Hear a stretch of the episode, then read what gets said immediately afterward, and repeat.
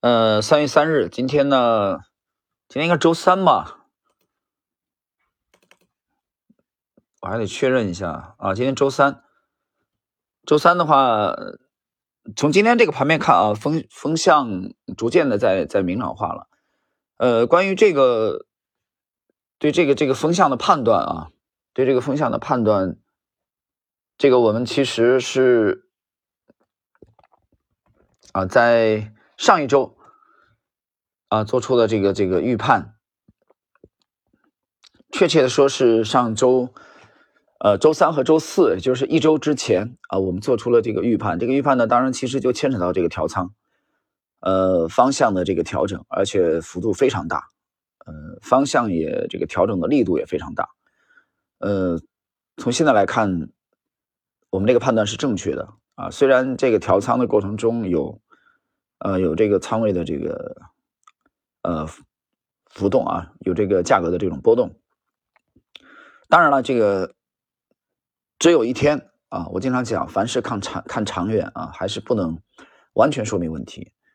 呃，但是你去读喜米的这个呃专享动态啊，你去看，你去读一读啊，最近的，尤其最近的这个这这这十天啊，一周的专享动态，你去看，我写了几篇，嗯。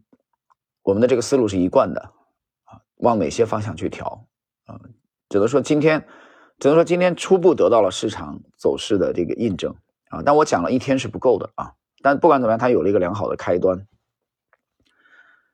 呃，具体的内容大家去关注知识星球啊，半不红的专栏啊，更深度内容去关注西米啊，西米专享动态。好了，今天的内容是我们继续。杰克·施瓦格的市场怪杰啊，第二十集，第二十集来讲这个仓位的问题。爱德华·索普的业绩记录在任何时候都肯定能名列最好的成绩之一。他的第一支基金普林斯顿纽波特，在十九年时间里实现了百分之十九点一的年化总收益。让人印象更深刻的是其收益状况所体现出的非凡的一致性，在两百三十个月里，有两百二十七个月实现了盈利。最差的一次月度损失也控制在百分之一以内。他的第二支基金啊，山脊线合伙公司，在十年的时间里，平均收益率达到了百分之二十一，而年化波动率只有百分之七，很牛啊，真的很牛。你想，两百二十七个月实现了盈利，最差的一次月度损失控制在百分之一，这简直就是神仙。爱德华索普我之前介绍过啊，他是在其实在美国投资界啊声名鹊起的。啊，一位顶尖的高手，但那个高手很有意思啊，他和这个像彼得林奇啊、啊沃伦巴菲特这些人风格完全不一样的啊。他早年是玩这个二十一点起家的，啊，他是一个概率论的高手啊。我们之前有过不止一次的介绍，当然他也出版了他的新著啊，《打败庄家》。我觉得可能是我水平不够吧，或者说我我没有认真的去读进去。我觉得主要还是自己水平不够啊，我没觉得那本书特别好。但是爱德华索普的业绩的确是非常的。啊，出色！我们继续来看，他是一个数学的高手，这点接近于这个呃詹姆斯·西蒙斯大奖章的创始人。在对市场产生兴趣以前，爱德华·索普是一名数学教授，他的业余爱好是设计一些方法，能在不同的赌场游戏中获利。这被普遍认为是一件不可能做到的事情。毕竟来说，怎么可能为玩家们都在亏钱的游戏设计出一种盈利策略呢？有人可能会认为，数学教授是最不可能将时间花在这种似乎没什么用的目标上的人。然而，索普用一种完全非标准的方法解决了这个问题。例如，对于轮盘赌，爱德华和克劳德·香农，啊，香农我停顿解释一下，这个香农我之前介绍过，他是信息论的啊之父，啊，信息论这个在你去研究对冲基金的历史，爱德华·香农是你怎么都啊跨越不了的啊一座高山。啊，你就必然会涉及到爱德华香农，就是索普和这个香克劳德香农一起发明了一种微型的计算机，运用牛顿的物理学来预测出了球最有可能落在轮盘上的哪个区域啊。对于二十一点这种游戏，索普观察到的是，通过对有大概率的牌而不是小概率的牌下更大的赌注，可能把将会亏损的游戏变成一种能赚钱的游戏。这一观察对交易来说。有很重要的影响。调整仓位大小可以改善绩效。和玩二十一点类似。对于大概率交易，可以扩大交易规模；对于小概率交易，可以缩小交易规模，或根本别去交易。这样做甚至可以将一种亏损策略转变为一种盈利策略。虽然不能像在二十一点钟那样对交易中的概率做出定义，但交易者通常仍可以区分出大概率小交易和小概率交易，而可信度可以用来代表获胜概率。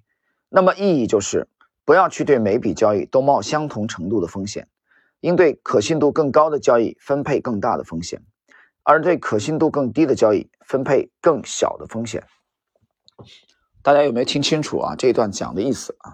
其实我觉得他这个翻译啊，翻译的还是不够简，不够这个简明，不够简练。我们通俗的讲，就是你有当你有赢的把握比较大的时候呢，啊，你就加大你的这个投注啊，而你赢的几率非常小的这张牌，就这些牌就坚决的放弃。这一点，这方面查理芒格是也是一个给这个非思路非常清楚的。芒格虽然跟这个爱德华索普的投资风格不一样啊。芒格偏重基本面的这种研究，但是从这一点啊，芒格和索普是一致的。大家去读一下芒格的那部啊，这个这个，呃，芒格的写芒格的传记，我读过两两个版本啊，我都觉得一般吧，没有特别闪光的。嗯，我到现在为止读的介绍芒格的，当然现在这两年又出了几本关于芒格的书籍，也有也有美国人写的啊，也有中国人写的，但是我到现在为止读的最好的还是这部。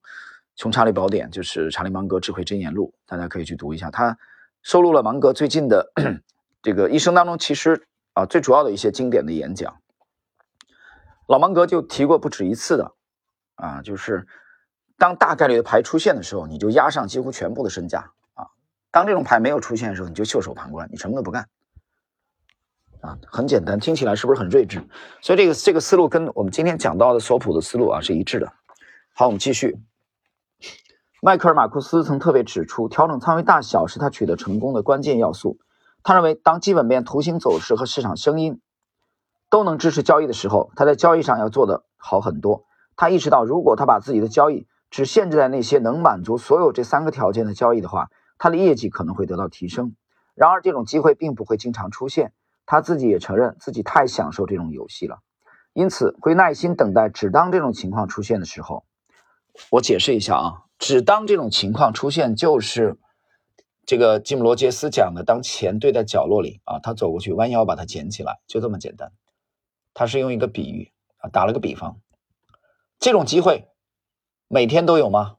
不是的，不是的。我举个例子啊，就我们近近期的操作啊，我们近期操作也有这个呃不理想的地方啊。这个不理想的地方就是呃我们的收益啊，我们这次的收益啊。这个调仓了，没有把之前持仓的这个利润最大化。这其中我的反省的结果就是在持仓的这个浮盈特别的，呃，特别满意的这个情况下，我受到了一些其他的因素的影响啊。这个我不怪别人，只怪自己。受到什么影响？受到了一些基本啊基本的信息啊，一些这个基本面的这啊啊这些资讯的影响啊，对。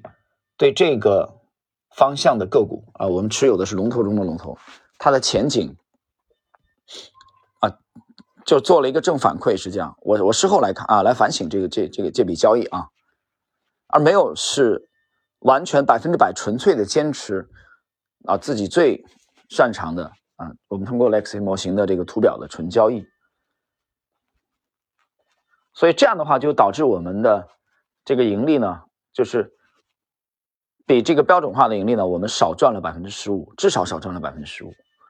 所以这是我是对这次交易的反省啊，就是这百分之十五的利润我们应该赚到啊，结果没有，没有什么呢？实际上还是受到了这些影响。受到这些影响呢，这个思想根源在哪里呢？还是在于我本人没有坚决的像啊之前屏蔽掉这些东西，屏蔽掉这些东西。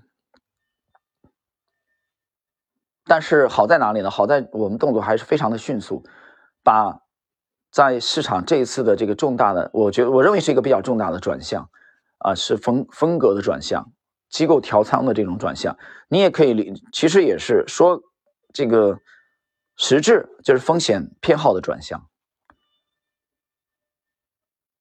所以这次的转向我们转的非常的坚决，而且坚定的加仓，这个仓位非常重啊。当然，这个需要未来这个阶段市场的走势的验证，而最终市场说了算嘛，对吧？就是我在反省这笔交易为什么我们啊少赚了百分之十五，至少少赚了百分之十五。我因为你不可能卖的最高点嘛，所以这个时候当市场的情绪啊，当一些基本面的信息啊泛滥的时候，你怎么样这个去用一个用用从这个机制上啊去规避规避掉这些东西，就是百分之百纯粹的坚守啊自己的这个这个体系，而不要受到这个其他的这种这种影响。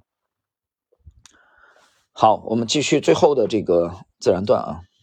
迈克尔·马库斯，他说：“我会将行动的乐趣放在我交易标准的首位，并且承认这些非最优的交易对于整体交易来说可能并不太好。但是能帮我的一件事，马库斯说道：当一笔交易满足了我所有的条件时，我会对其采取五到六倍于自己在其他交易上的仓位大小。